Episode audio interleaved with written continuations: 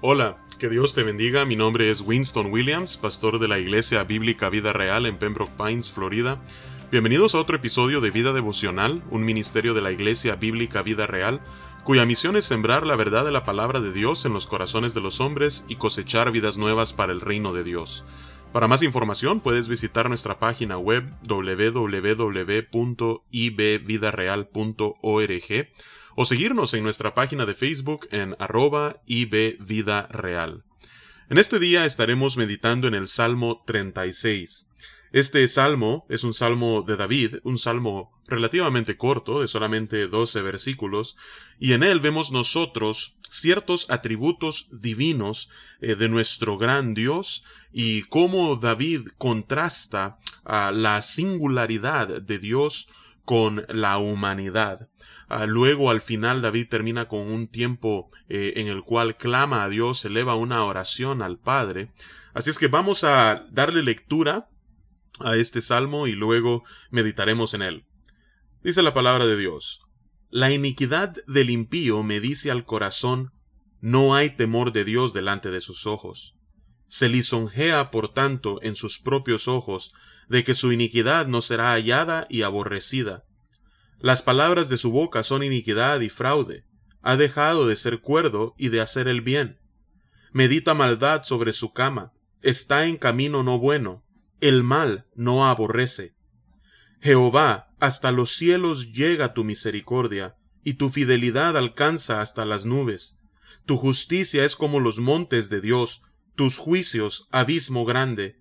Oh Jehová, al hombre y al animal conservas. Cuán preciosa, oh Dios, es tu misericordia. Por eso los hijos de los hombres se amparan bajo la sombra de tus alas.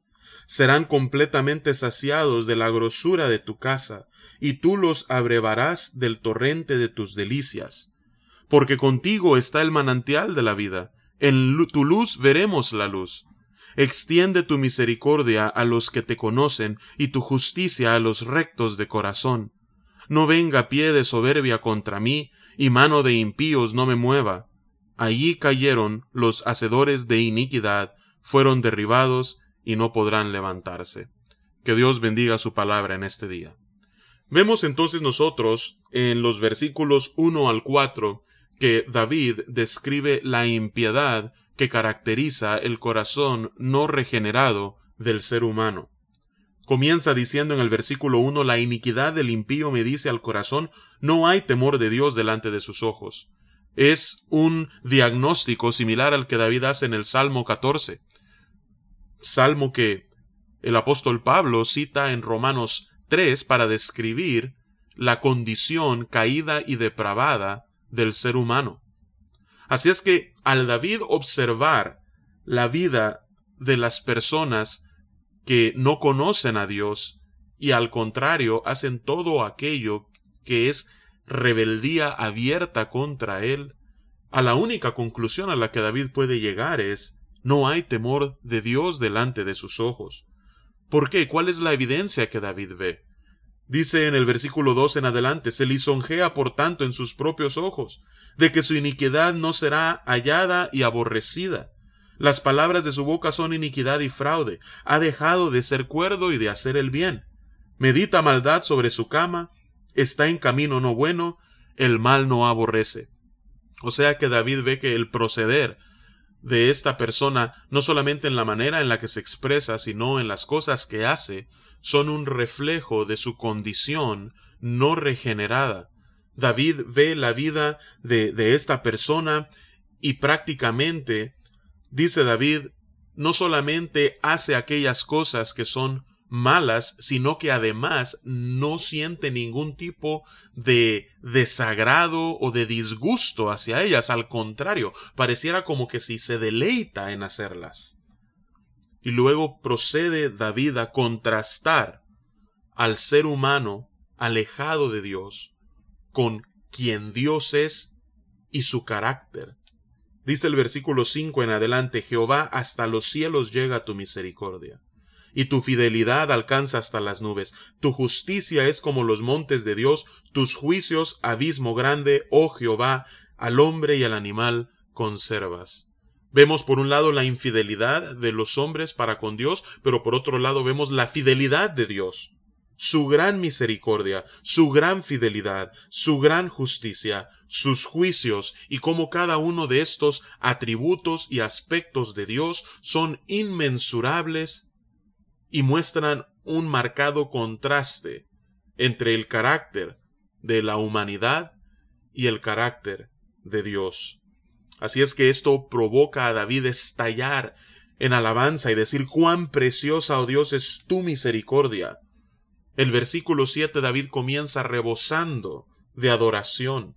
Por eso los hijos de los hombres se amparan bajo la sombra de tus alas. Aquí David imagina a Dios como ese eh, esa ave madre protectora que extiende sus alas y sus polluelos habitan confiados, habitan protegidos bajo la sombra que las alas de Dios les proveen.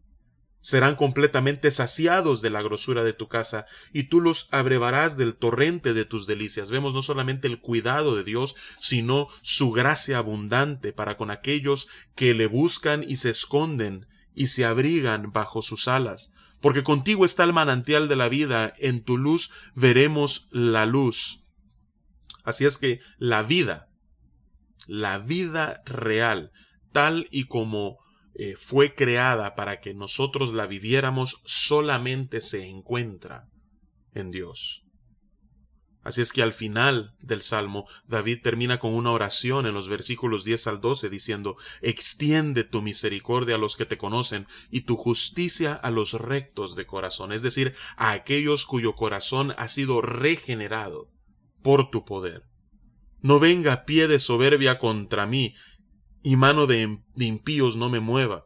La imagen aquí es de un rey conquistador que pone su pie sobre el cuello de su súbdito, aquel a quien ha vencido y de esa manera le humilla. David dice, Señor, que tal cosa jamás me acontezca, al contrario, que la mano de los impíos no me mueva. Allí cayeron los hacedores de iniquidad, fueron derribados y no podrán levantarse. Señor, haz justicia. Haz justicia. Así es que vemos nosotros en este salmo a ese Dios incomparable.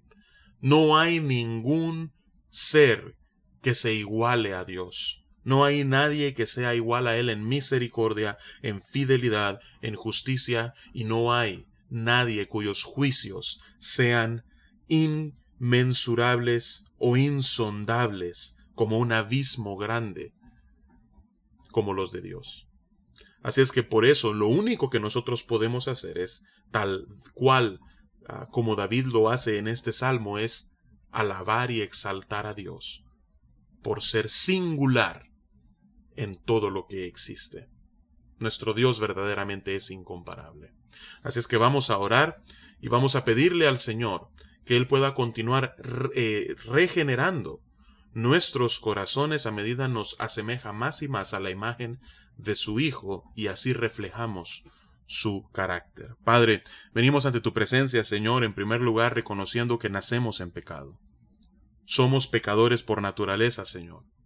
Padre, tenemos un corazón rebelde para contigo, Señor. Esa es la condición en la que nosotros venimos a este mundo. Mas, sin embargo, por tu gran misericordia, por tu fidelidad y tu gracia, Tú has enviado a tu Hijo Jesús a morir en una cruz para pagar el castigo por ese pecado, Señor, y ofrecernos la redención, ofrecernos la salvación, ofrecernos el regalo precioso del perdón de nuestros pecados y la vida eterna. Así es que, Señor, te damos gracias porque eh, para nosotros, Señor, que tú nos has llamado hacia ti y nos has regenerado, Padre, estas son excelentes noticias y tú estás haciendo una obra santificadora en nuestro interior. Así es que, Padre, que día a día nuestro corazón se asemeje más y más a tu carácter y así nuestras vidas puedan traer gloria y honra a ti. Señor, defiéndenos, susténtanos, protégenos, guíanos, transfórmanos. Y es en el nombre poderoso de tu Hijo Jesús que oramos y te alabamos. Amén y amén. Que Dios te bendiga en este día es mi oración que Él pueda hacerte volver cada vez más de tu pecado hacia Él y que su misericordia y su gracia continúe transformándote desde adentro hacia afuera. Con su favor nos encontraremos por este medio nuevamente el lunes.